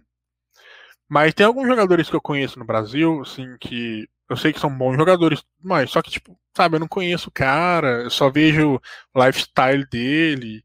E não é uma coisa que faz eu ser fã, assim, sabe? Eu sou fã quando eu conheço a pessoa, entendo o que ela pensa, como ela chegou lá, entendeu? É o famoso jogador de Instagram, né? É, isso aí. Antigamente, tipo, na minha época de MTT, o cara que todo mundo conhecia como referência Omar era o Mojave, né? E era o Gabriel Goff. Assim. Muita gente admirava eles. Só que, pô, eu, eu nunca tive admiração pros caras. Eu achava legal os caras, pô, o que, que, eles fazem. O Gabriel Goff batendo de frente contra o Isildur na época, que era um dos melhores jogadores, chamava muita atenção. Não vou falar que eu era fã, mas eu gostava de ver. Curtia, mas eu me torno fã quando eu conheço a pessoa. Por que, que você faz isso? Que, que Sabe, você conhece a história e entende, assim, entende a anatomia de uma mão, a forma que a pessoa tem de uma anatomia de uma mão. É isso que me deixa, que me faz tornar fã delas. Ah, isso é mais profundo, né, a relação que você tem com, é. com, com, esse, com esse teu fã, sabe, como ele pensa, como ele age, né? Tipo é. o Globo Repórter, né? Bom, o Eliezer mandou aqui quais leaks ele vê nos alunos recém-chegados. Tipo, os alunos estão chegando agora no seu time, faz de conta. Chegou uma remessa aí de uvinha aí para você treinar. Quais são os leaks que você costuma ver nesses caras recém-chegados assim? Eu acho que o principal erro é o pré-flop. É não selecionar as mãos para jogar. Sabe? Eles costumam jogar. É que para mim, muita gente traz a herança do holding, assim, né? Do tipo, Ais, alguma coisa naipadinho, é uma boa mão. E aí, quando vem no Mar 5, o fato de ter Ais e carta naipada aparenta ser uma boa mão. Então, para mim, esse é o principal erro que eu vejo a galera cometendo, assim. Que eu pego muito no pé, tipo, muito. Eu, eu sempre falo assim, mano, você não vai subir de limite se você estiver cometendo erros pré-flop. E dentro do nosso time a gente tem bastante ferramenta que te auxilia a não cometer esse tipo de erro. Você compreende a mão em si e tudo mais, sabe? E o segundo é você, depois que você compreende, compreende o range pré-flop, as posições você deveria jogar eles. Entendeu? Esses são os maiores leaks, assim. Acho que todo mundo. Eu, quando cheguei, eu tinha. Todo, a maioria das pessoas que chegam no time tem também. Nice. E aí, estão curtindo? Manda aqui no chat se estão curtindo. Manda um sim aí. E Marco, cara, sensacional. A gente passou aqui o nosso tempo. Muito obrigado tá, por aceitar hoje nosso convite aqui no Pergunte ao Pro. Genial nessa conversa. E eu gostaria de te perguntar: que conselho você poderia dar né, para quem está começando hoje no poker? Melhor conselho? Cara, acho que o melhor conselho é você realmente entrar num time. Porque a sua evolução dentro de um time, ela é muito alta, assim, muito assim. Para mim, time de poker, ele é um catalisador absurdo de tempo, assim, sabe? Você vai evoluir, sei lá, vamos falar assim, um ano em dez, basicamente. Outra coisa é você. É, eu, eu, eu, gosto muito de ter um amigo assim dentro do time, que é aquele amigo que eu percebo que é tão dedicado quanto eu. De preferência ele seja mais, porque ele me puxa também, sabe? E aí você troca bastante experiência com ele, discute bastante, busca evolução, assim, sabe? Meio que não espera as coisas cair do céu, assim, porque, mano, você esperar, na verdade, você vai ficar esperando até cair, e não vai cair, entendeu? Então, busca um time e é, usufrua e suga o máximo que um time pode te oferecer. Sabe? O máximo, assim. Isso aí vai fazer você cruxar, assim, os jogadores. O field que você está enfrentando. Nice. Marco, obrigado, muito obrigado. É, como que a, a galera faz para te encontrar? Ah, vocês podem seguir eu no Instagram. É que eu não, eu não uso muito, assim, sabe? Mas meu Instagram é Marco Tosato. Você pode me seguir lá. Quiser mandar mensagem por lá, eu respondo quase 100%. É que eu não uso muito, mas quando eu entro, procuro zerar as notificações. Tem esse tique. eu, ou peço meu contato para alguém dentro do Five e você consegue entrar em contato comigo. Para entrar no seu time, pode entrar através do Fives também, em contato? Pode, pode. Só falar Show. pelo Five. Pelo, pelo Instagram, pelo WhatsApp, por onde que entra em contato? Pelo Instagram. Pelo Instagram, tudo pelo Instagram. É, certo? Instagram. Certíssimo. Marco, obrigado, muito obrigado. Uma honra ter o senhor aqui hoje. Espero que o senhor volte aqui, tá? Mais pra frente, espero o senhor ter seu, senhor de volta aqui também. Tá bom? Fechou, fechou. Valeu, Drauzio. Boa noite a todos, espero que tenham gostado. E eu contei um pouco da minha história aí pra quem não conhecia. nice. Ó, só para você que tá aqui até agora, é exclusivo, viu? Essa primeira entrevista aí do Marco, é exclusivo aqui. Nice. Marco, um abraço, valeu aí, obrigado a todos que estavam ao vivo e vamos! Um abraço, Marco. Velho a todos, falou.